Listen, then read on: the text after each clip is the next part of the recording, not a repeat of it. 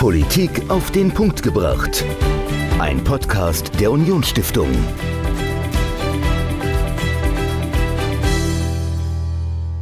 Hallo und herzlich willkommen zu einer neuen Folge Politik auf den Punkt gebracht. Ich bin Dominik, mir gegenüber steht Michael wie jede Woche.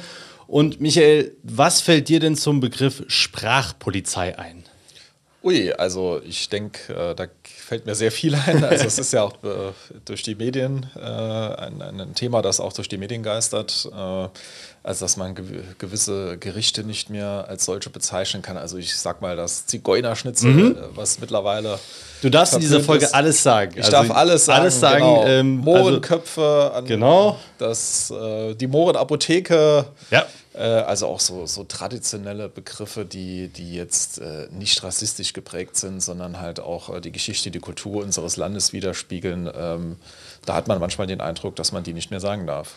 Genau, und genau das ist Thema äh, der heutigen Folge. Ich habe mit Matthias Heine gesprochen. Er ist Journalist, Redakteur bei der Welt und ähm, eigentlich von Haus aus Sprachwissenschaftler und hat schon viele Bücher über Sprache geschrieben. Er hat zum Beispiel ein Buch geschrieben über Begriffe aus der Nazi-Zeit, die wir heute ohne weiteres benutzen. Also gar nicht mal so die, die, die krassen Sachen, so wie, wie Untermensch oder sowas, ähm, wo ja ganz klar ist, dass das ein, ein Nazi-Begriff ist und ihn eigentlich kein Mensch äh, guten Gewissens benutzt, sondern so Sachen wie zum Beispiel der Eintopf. Hast du gewusst, dass, das, dass der Begriff Eintopf von den Nazis geprägt wurde? Äh, tatsächlich nicht. Also Kindergeld wäre mir jetzt vielleicht noch eingefallen. Ah, okay, ja. Äh, oder, oder Autobahn. Gut, wobei Autobahn gab es ja schon vorher. Die gab es schon vorher, äh, ja. Aber der Begriff Eintopf, ja, ja. Also Eintopf, okay, Ja, genau. Also äh, es, es, war wohl so, dass der schon im äh, Ersten Weltkrieg aufgetaucht ist, aber da er so in, in der Feldküche im Militär bekannt war, aber nicht im großen, in der großen Bevölkerung als Begriff äh, vorhanden war. Und die Nazis haben das geprägt. Die haben dann irgendwie den, den Eintopftag geprägt, wo sie gesagt haben, ja, nicht das äh, Schnitzel oder die, das gute Stück Fleisch auf den Teller, sondern einmal in der Woche oder im Monat soll ein Eintopf gegessen werden, wo die ganzen Reste reinkommen. Okay. Und das Geld, das man sich spart, das soll dann, äh, weiß ich nicht, für, für, Rüstung. für, für Rüstung zum Beispiel ausgegeben werden. Ja, genau. Und so haben die Nazis den Begriff Eintopf geprägt und äh, wird heute kein Mensch mehr draufkommen, wenn man das Wort Eintopf hört. Mhm. Also Matthias Heine, um nochmal zurück auf den Punkt zu kommen, beschäftigt sich sehr viel mit Sprache und er hat jetzt ein Buch geschrieben, das hat äh, den Titel Kaputte Wörter, Fragezeichen vom Umgang mit heikler Sprache. Und in diesem Buch führt er knapp 80 Wörter auf, die im Prinzip ja so kritisch betrachtet werden. Also du hast das Wort Zigeunerschnitzel genannt, das taucht dort auf. Der Mohrenkopf, die Mohrenapotheke, diese Wörter tauchen da auf. Da tauchen aber auch Begriffe auf, wie zum Beispiel bester Freund ähm, und andere Wörter, die man da auf den ersten äh, Blick gar nicht oder auf, beim ersten Nachdenken gar nicht vermuten würde. Und ich habe mit ihm darüber gesprochen, ja, was denn eigentlich kaputt an diesen Wörtern ist ähm, und mit ihm über Sprachpolizei auch gesprochen, auch ein Begriff, der übrigens äh, selbst da auftaucht in dem Buch.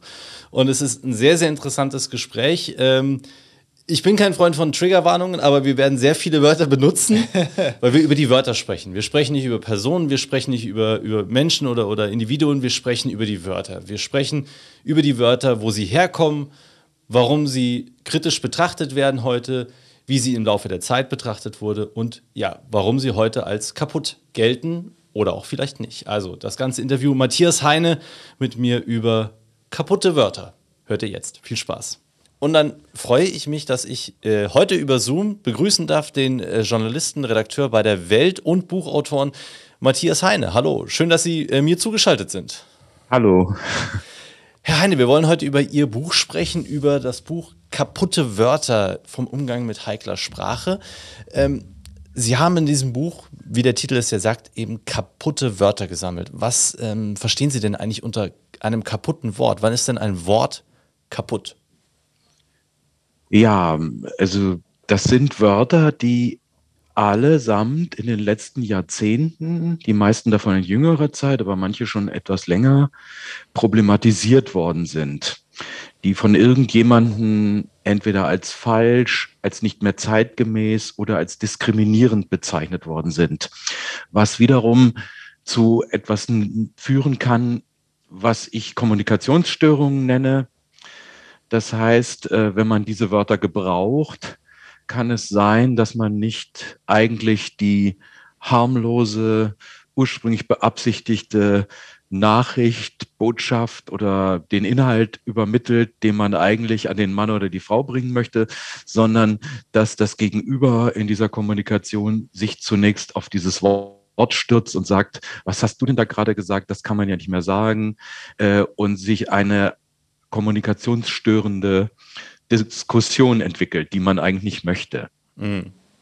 Ähm, Jetzt haben Sie sich ja nicht erst in diesem Buch mit, mit Wörtern und mit Phrasen auseinandergesetzt, sondern Sie haben auch schon vorher ein Buch gesch äh, geschrieben über Begriffe, die aus der Nazi-Zeit kommen und die wir trotzdem noch verwenden. Also Sie hatten, äh, als Sie Ihre Veranstaltung hier bei uns gemacht haben, dann so Wörter äh, als Beispiele genannt wie der, der Eintopf, den die Nazis geprägt haben. Äh, ein Wort, das man ganz normal benutzt, an, bei dem niemand denken würde, dass es eigentlich von den, von den Nazis geprägt wurde.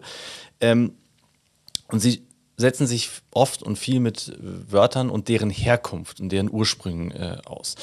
Aber wie wichtig ist denn eigentlich dieser Ursprung von Wörtern? Warum ist es so wichtig, immer zu schauen, wo kommt das Wort eigentlich her? Wer hat es ursprünglich geprägt? Was war die ursprüngliche Bedeutung? Warum ist das so wichtig? Naja, weil es sowohl, wenn man es verbannen möchte, als auch wenn man es rechtfertigen möchte, eine gewisse Argumentationshilfe sein kann, mhm. zu wissen, was es mit dem Wort eigentlich auf sich hat. Äh, ein Beispiel ist ja Schwarzfahren. Da, äh, das ist von mehreren ähm, öffentlichen Verkehrsbetrieben mittlerweile äh, abgeschafft worden. Offiziell haben die es sowieso nie benutzt.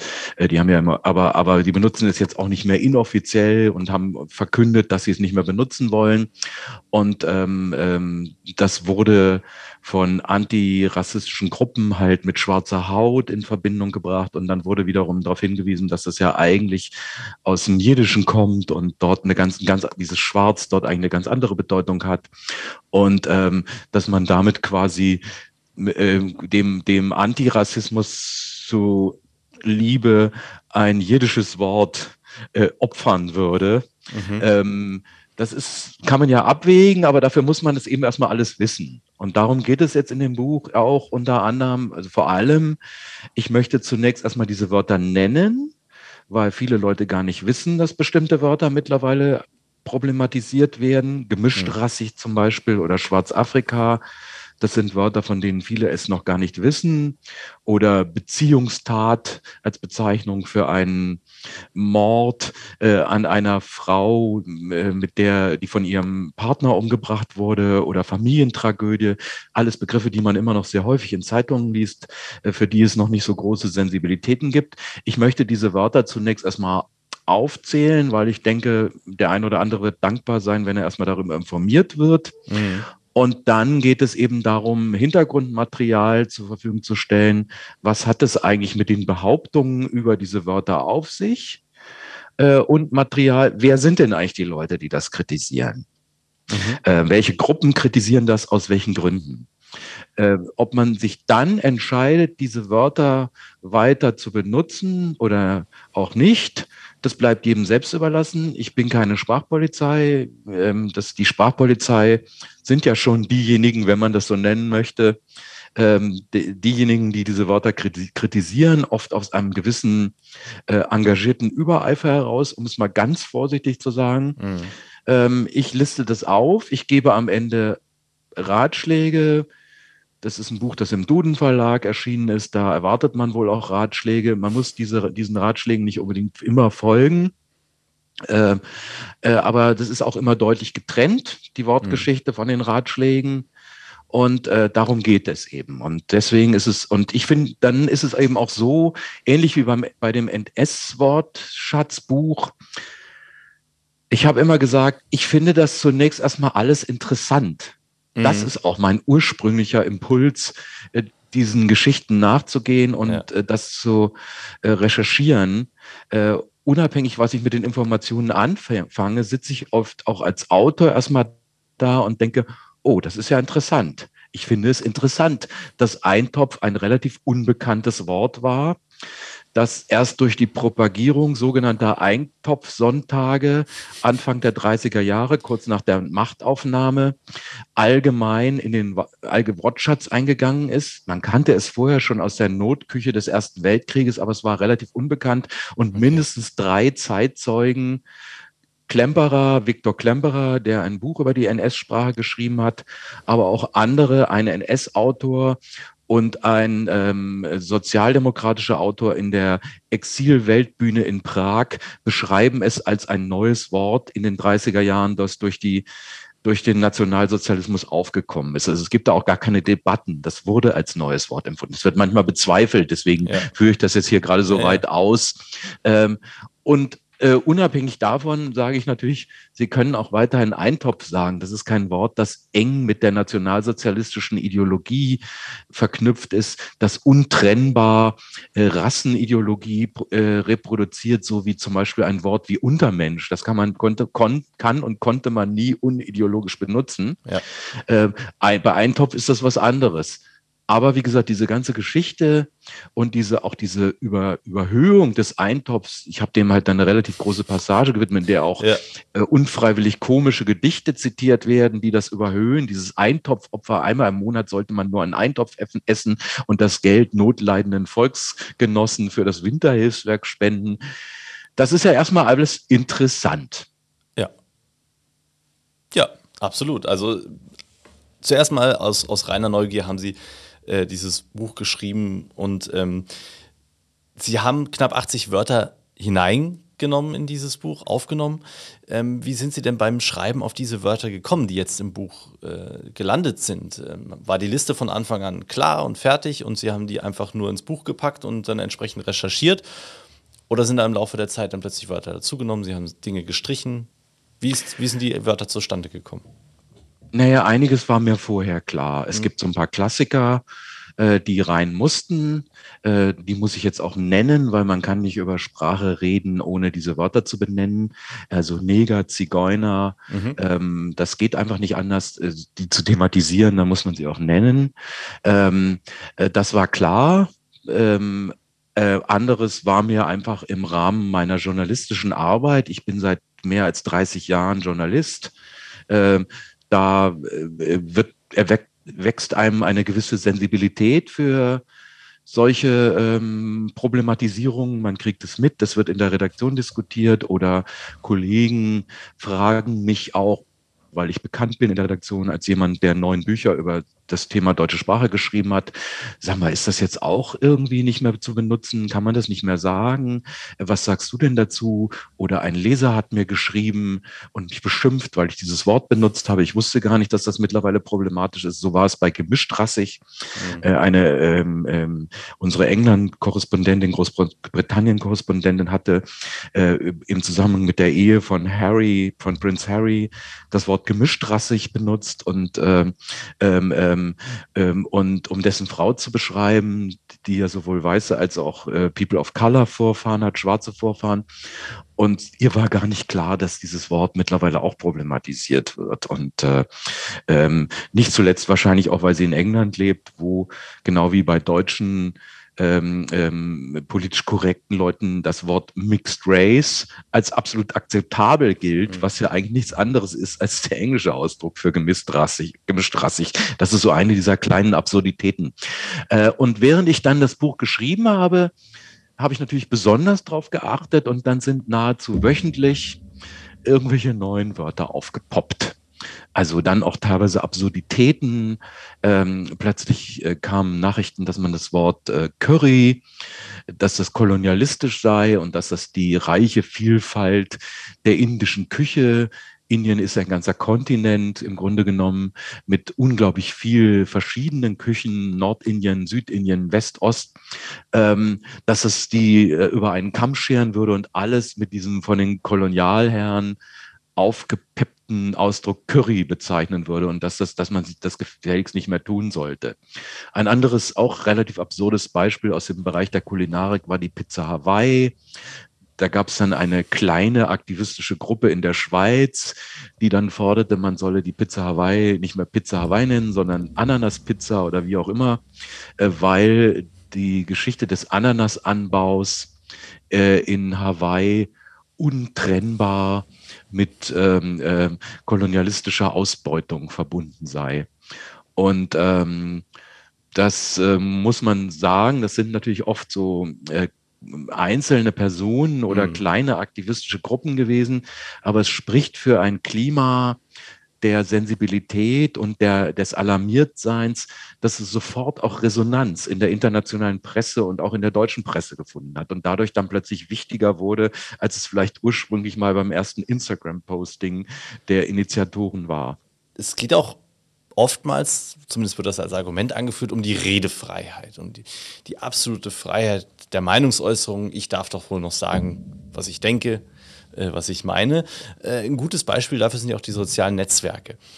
Und äh, kann man im Moment wunderbar beobachten, Elon Musk hat Twitter gekauft und hat gesagt, jetzt werden alle äh, Verbote, Redeverbote, ähm, sämtliche Restriktionen aufgehoben und jeder darf jetzt seine Meinung frei äußern, jeder darf jetzt alles sagen, was erlaubt ist. Und prompt ist das passiert, was alle erwartet haben.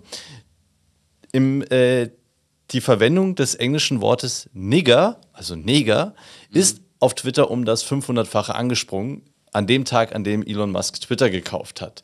Ähm, aber geht es denn hier wirklich um Redefreiheit, wenn wir darüber ähm, diskutieren, welche Wörter ähm, ich denn noch benutzen sollte oder nicht?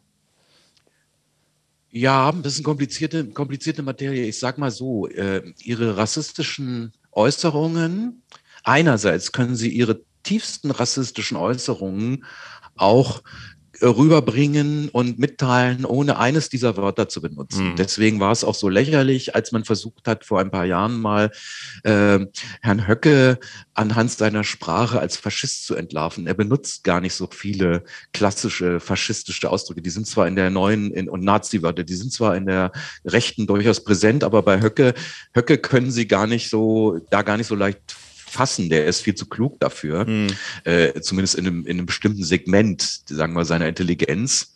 Und abgesehen davon wäre das, was er sagt, ja auch nicht besser, äh, oder wenn er, wenn er, wenn er es ohne diese Ausdrücke sagen würde, dann würde es ja plötzlich nicht antirassistisch werden. Das ist das eine. Sie können diese Ausdrücke. Andererseits ist der Gebrauch eines Wortes wie Neger jetzt, also Nigger würde ich sagen, ist immer, ist schwer vom rassistischen Inhalt zu trennen. Ja ähm, äh, während Neger ja durchaus auch eine Zeit lang mal als ein neutrales Wort gehen würde. Und es ist eben meiner Meinung nach durchaus ein Unterschied, ob ein Opa, der vielleicht noch nicht mitbekommen hat, dass dieses Wort nicht mehr zeitgemäß ist und der sagt, das habe ich doch in meiner Kindheit auch gesagt und habe ich doch diese Geschichten gelesen, in denen das Wort vorkam und ich habe sogar eine Negerküsse gegeben. Warum darf ich das jetzt nicht mehr sagen? Hm. Es benutzt oder ein rassistischer Agitator, der ähm, ähm, ähm, ähm in der sächsischen ähm, äh, was ist ich, Arya-Front oder wie auch immer die dann heißen, solche Dinger, ähm, Menschen gegen, gegen schwarze Menschen aufhetzt. Das mhm. ist ein, durch ein Unterschied. Das Wort ähm, ist, ähm, ist nicht essentiell, also es, es gibt ganz wenige Wörter, denen, denen der rassistische der Rassismus essentiell untrennbar eingeschrieben ist. Und das, ich behaupte mal, das ist auch bei Neger zum Beispiel nicht der Fall. Äh, es ist von, auch von, es ist im das amerikanische Pendant Nigo und dann in deutschen Übersetzungen ist von Leuten wie Martin Luther King, das ist bekannt, weniger bekannt, aber auch noch von W.B. Du Bois, dem Begründer, der heute als Begründer der Critical Race Theory gilt, als stolze Eigensbezeichnung benutzt worden. Okay. Das ist auch kein Argument dafür, ist heute noch das Weiße es heute noch unbefangen benutzen sollten. Mhm. Es ist aber ein Argument dafür, vielleicht mit historischen Quellen und mit Leuten, die das Wort mehr oder weniger aus aus Uninformiertheit benutzen, ein ganz kleines bisschen gelassener und weniger erregt umzugehen. Mhm. Äh, mit Redefreiheit hat das nur begrenzt zu tun, weil die wenigsten dieser Wörter die ich da aufgeführt habe, eben Wörter sind, die genau diese Essenz haben. Die habe ich gar nicht reingenommen, weil äh, Wörter wie Untermensch, das ist wie gesagt immer mein Paradebeispiel, das taucht in meinem NS-Buch auf, aber ähm, äh, genauso wenig wie, äh, wie Wörter wie, wie Schimpfwörter, wie Kanacke, rassistische Schimpfwörter, ähm, die tauchen in meinem Buch nicht auf, weil die, ich habe da nur Wörter reingenommen, die mal eine Zeit lang als, ähm, als neutral, als sachlich galten und jetzt problematisiert worden sind. Obdachloser zum mhm. Beispiel kommt auch dann vor. Behindert. Ja. Behindert ist auch ein schönes Beispiel für die Konjunktur von Wörtern. Behindert äh, ist ähm, äh, mal ursprünglich ähm, als neutraleres Wort, hat sich allmählich gegenüber das nach dem Zweiten Weltkrieg noch durchaus übliche versehrt durchgesetzt. Ne? Mhm.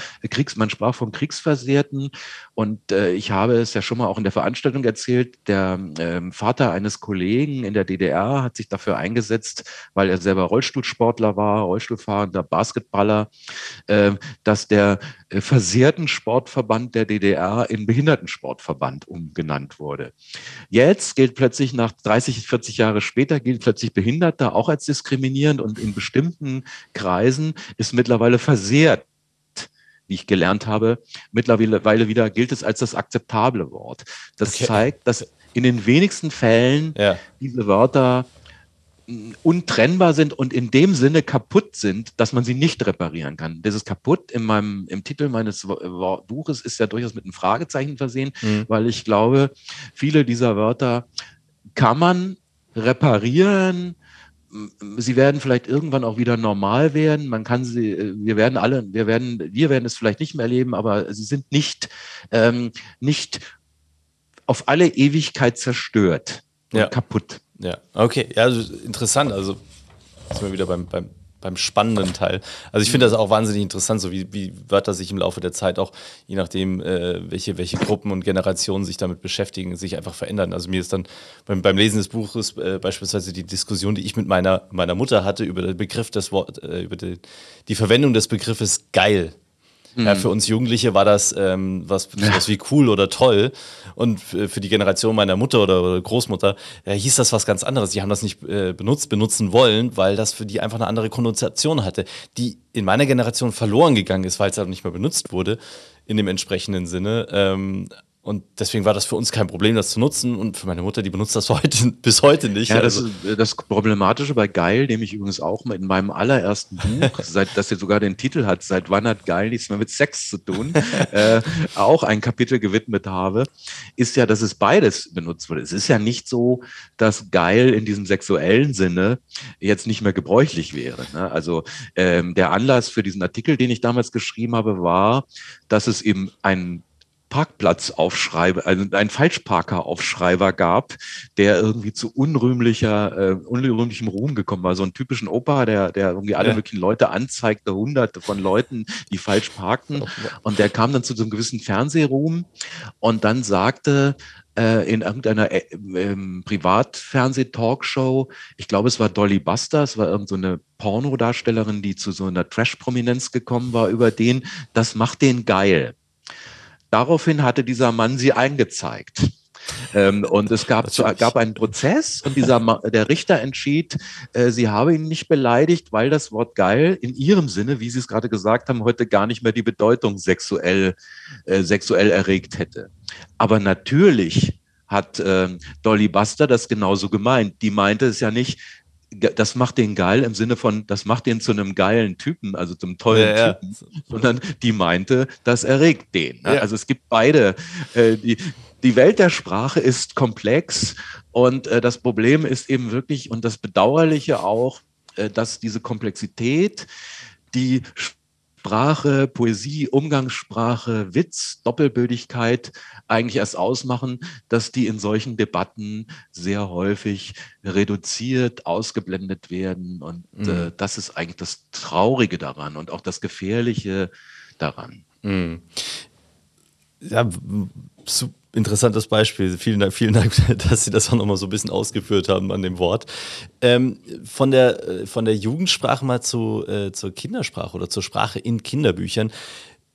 Eine heftige Diskussion entbrennt auch immer wieder an eben Büchern, äh, die vor etlichen Jahrzehnten verfasst wurden und als Klassiker immer noch beliebt sind. Also Beispiel Winnetou, Jim Knopf und Lukas der Lokomotivführer oder Pippi Langstrumpf.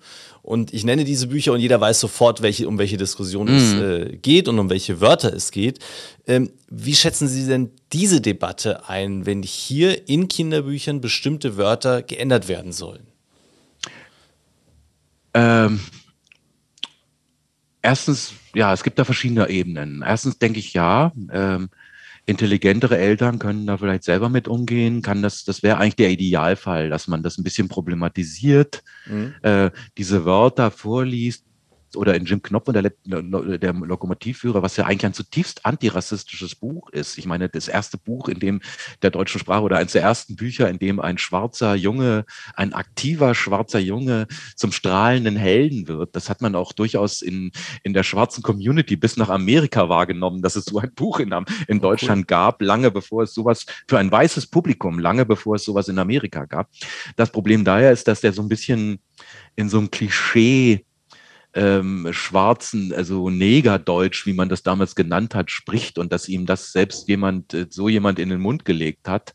Ähm, äh, also so, das äh, muss, muss man, kann man einerseits problematisieren mit seinen Eltern, so kann man das Problem, mit seinen Kindern, so kann man das Problem lösen als Eltern.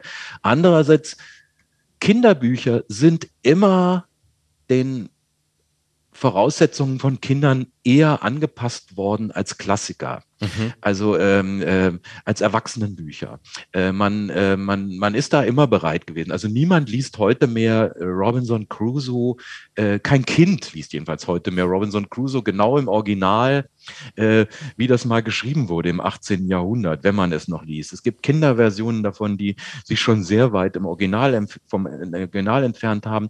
Und wenn ähm, ich habe zum Beispiel als Kind eine Version von Moby Dick gelesen, die von diesen ganzen Passagen, die selbst für Erwachsene la relativ langweilig sind, die Aufzählungen verschiedener Wahlrassen und äh, Wahlfachtermini aus der Wahljagd äh, bereinigt war und auf die reine Action äh, reduziert war. Ja. Und ein Beispiel, das ich auch immer nenne, ist in Emil und die Detektive äh, ist die äh, Sparkasse, in der der Böse verhaftet wird am Ende, auch keine Depositenkasse mehr, wie sie es ursprünglich, glaube ich, mal im Original war. Jedenfalls habe ich mal ein älteres, eine ältere Ausgabe in die Finger bekommen, in der von der, einer Depositenkasse die Rede war, sondern sie, da steht jetzt mittlerweile Sparkasse. Man hat das still und heimlich angepasst. Und deswegen denke ich, man kann das machen, zumal das ja im, bei äh, sowohl bei Pippi Langstrumpf war es immerhin noch im Einklang mit den Erben und ich gehe auch wirklich davon aus, dass Astrid Lindgren heute nicht mehr das Wort Negerkönig benutzen würde, wenn sie heute dieses Buch noch schreiben würde. Mhm. Das kann man wohl, äh, wohl so sagen. Und ähm, auch Ottfried Preußler hat ja kurz vor seinem Tode noch die Änderungen in der kleinen Hexe selber gut geheißen. Und beiden Wörtern geht auch nichts verloren, beiden Büchern geht dadurch auch nichts verloren. Ja. Also, äh, dass der Südseekönig, dass der Vater von Pippi jetzt Südseekönig ist, äh, macht das Buch nicht schlechter. Und dass in, den, in der kleinen Hexe nicht von den Negerlein die Rede ist, macht es auch nicht schlechter. Im Gegensatz zu vielen anderen, ich bin selber 61 demnächst, vielen anderen Menschen meiner Altersklasse, ähm, ähm, die sich über die Abschaffung des Wortes Negerkuss und über die Umbenennung in Kinderbüchern wahnsinnig aufregen können, verbinde ich nicht meine schönsten Kindheitserinnerungen mit dem Wort Neger. Und ich habe nicht das Gefühl, dass ein Teil meiner Jugend, meiner Kindheit und irgendwelcher Emotionen, die ich damit verbinde, mir weggenommen wird, wenn dieses Wort jetzt ja. äh, nicht mehr in Kinderbüchern steht. Was anderes, wo ich mich wirklich drüber aufregen kann, ist, äh, wenn in historischen Quellen das Wort mit Sternchen geschrieben wird, wie es zum Beispiel in einem äh, Buch über das Kaiserreich der von mir durchaus geschätzten Historikerin Hedwig Richter vorkommt. Da wird eine Kolonialpropaganda des späten 19. Jahrhunderts zitiert und dann steht dann eben nicht mehr Neger, sondern nur noch N-Sternchen. Und das ist für mich dann Geschichtsfälschung. Ich denke, einem Publikum, das solche Bücher liest, es handelte sich um ein Sur bei Surkamp erschienenes Buch, mhm. äh, kann man äh, zumuten und kann, man kann voraussetzen, dass Leute dieses Wort kennen und wissen, was sie davon zu halten haben. Es sind keine Kinder, es sind keine Leute, die vor diesem Wort geschützt ähm, vorletzte Frage, ähm, Herr Heine. Ähm, bei welchen der vielen Wörter, fast 80 sind es, haben Sie sich denn ganz besonders schwer getan? Naja, also schwer getan habe ich mir mich mit Sicherheit bei eben bei so wirklich super umstrittenen, super verminten Begriffen wie Neger eben. Mhm. Da einen halbwegs neutralen Ton zu finden, äh, und nicht anzuecken und auf kein, sich auf kein Glatteis zu begeben. Da habe ich mir große Mühe gegeben. Es wird, ich, äh, es wird dann trotzdem äh, wird trotzdem Leute geben, die sich darüber aufregen, dass ich überhaupt das Wort ausschreibe, mhm. dass ich überhaupt mir als ähm, als ähm, als Weißer anmaße, überhaupt eine Meinung dazu zu äußern. Ähm, äh, kann, kann ich sagen, ja, ich bin weiß, aber ich bin Sprachwissenschaftler, ich äh, beschäftige, ich bin Journalist, der sich seit, der seit 40 Jahren praktische Erfahrung im Umgang mit Sprache hat und von daher auch eine gewisse Kompetenz und Ratschlagberechtigung vielleicht. Ich bin Sprachwissenschaftler, ich habe Linguistik studiert, äh, ich habe an einem sprachhistorischen Wörterbuch mitgearbeitet zu meiner Studienzeit. Ich habe mittlerweile neun Bücher über Spra Fra Fragen der Sprach- und Wortgeschichte geschrieben. Ähm, eine gewisse Kompetenz als Ratgeber habe ich von dieser Seite her vielleicht ja und ich kann dann vielleicht wagen, ganz neutral äh, auch mal etwas dazu äußern, ohne zu behaupten, als es eben manchmal die Gegen anders als es manchmal die Gegenseite zu tut. Ich habe jetzt den Stein der Weisen gefunden und meine Behauptungen seien jetzt aber absolut unumstößlich und dürften nicht in Frage gestellt werden. Mhm. Ähm, allerletzte Frage, Herr Heine haben Sie die Liste der äh, knapp 80 Wörter mittlerweile erweitert und äh, wird es denn irgendwann einen zweiten Teil Ihres Buches geben? Ich sammle in der Tat. Ähm, ähm, äh, jetzt zum Beispiel habe ich mir notiert, ähm, Frauenfußball war okay. ein großes Thema während der Frauen-WM mit einigem Recht, wie ich finde. Ist ja nicht so, dass ich alles da total idiotisch finde. Ähm, da wurde dann ähm, von, ich glaube, es war Almut Schuld, Schuld, die, äh, ähm, die äh, Ersatztorhüterin, langjährige Nationalmannschaftstorhüterin, die sagte, wieso eigentlich Frauenfußball? Es sagt auch niemand Frauenbasketball, Frauenturnen. Äh, es wird so getan, als wäre das eine andere Sportart. Es ist Fußball, Fußball, der von Frauen gespielt wird. Und während der EM war dann auch immer so, äh, waren auch immer so Banner auf Englisch, it's, it's Football, not Women's Football, standen immer am, am, am, am Rand der Spiele. Das ist eine, äh, eine äh, Debatte, in der ich äh, eine gewisse Sympathie als Vater von zwei Fußballspielenden Töchtern für diejenigen hege, die sagen, dieses Wort ist eigentlich antiquiert, könnte mal auf den Müll, auf den Mülleimer gelegt werden. Also, und es gibt, kommen immer noch neue Wörter dazu. Es kommen jede Woche neue Wörter dazu. Es reicht noch nicht für ein zweites Buch, aber wir haben auch ein paar gestrichen, ähm, die, die, weil das Buch dann irgendwann, das Buch ist ja relativ dick, äh, wurde irgendwann ähm, äh, zu dick gestrichen, teilweise auch aus, äh, weil die Wörter dann nicht mehr weil die eher historisch waren, wie Mestize zum Beispiel. Mestize habe ich rausgestrichen. Das kommt aber immer noch sehr häufig in, in Abenteuerliteratur vor. Und insofern ist es doch eine, und hat eine interessante Geschichte. Ähm, also es gibt noch, gibt immer wieder neue Kandidaten. Ich bin mir ganz sicher. Herr Heine, herzlichen Dank für das Interview. Ähm, die Bücher, die Sie im Laufe unseres Gesprächs erwähnt haben, finden sich natürlich alle in den Shownotes wieder und ich kann jedem empfehlen, das Buch zu lesen. Ich habe mir bei manchen ähm, ja, äh, Einschätzungen auch manchmal gedacht, so, hm, ja, weiß ich nicht, ob ich da äh, äh, mitgehen würde, aber es ist, wie wir es am Anfang gesagt haben, es ist einfach wahnsinnig spannend. Es ist vor allen Dingen interessant, äh, über die Ursprünge der Wörter zu lesen und sich da mal Gedanken drüber zu machen. Herzlichen Dank für das Buch und herzlichen Dank für das Gespräch, Herr Heine. War mir ein Vergnügen. Matthias Heine im Interview über kaputte Wörter vom Umgang mit heikler Sprache. Wenn ihr das Buch ähm, erwerben wollt, ihr findet in den Show Notes alle Links zu dem Buch. Holt es euch, es ist wirklich spannend zu lesen, es ist super interessant und ähm, ja, ein sehr spannendes weites Feld. Und in der nächsten Woche steht auch ein großes Thema an, über das wir am nächsten Sonntag sprechen wollen, und zwar die Midterms. Michael, hast du im Moment so ein bisschen äh, den Blick auf die USA, auf die Politik dort und wer dagegen wen äh, zu welchen Themen groß debattiert? Also auf die Politik nicht, äh, eher mal so die wirtschaftliche Seite. Mhm. Also wie entwickelt sich die Wirtschaft, die Inflation, wie äh, reagiert die FED? Aber was jetzt so innenpolitische Themen in den USA sind, ähm, bin ich noch ein bisschen ja, im Dunkeln. Ja, ich bin äh, ehrlich gesagt auch nicht mehr so ganz auf dem Laufenden. Irgendwie so seit Trump weg ist, hat man so mhm. nicht mehr ganz den aktuellen und täglichen, alltäglichen Blick auf die USA. Also zumindest geht es mir so. Ähm, aber wir ändern das. Ich spreche am Freitag nach den Midterm Elections, die am 8.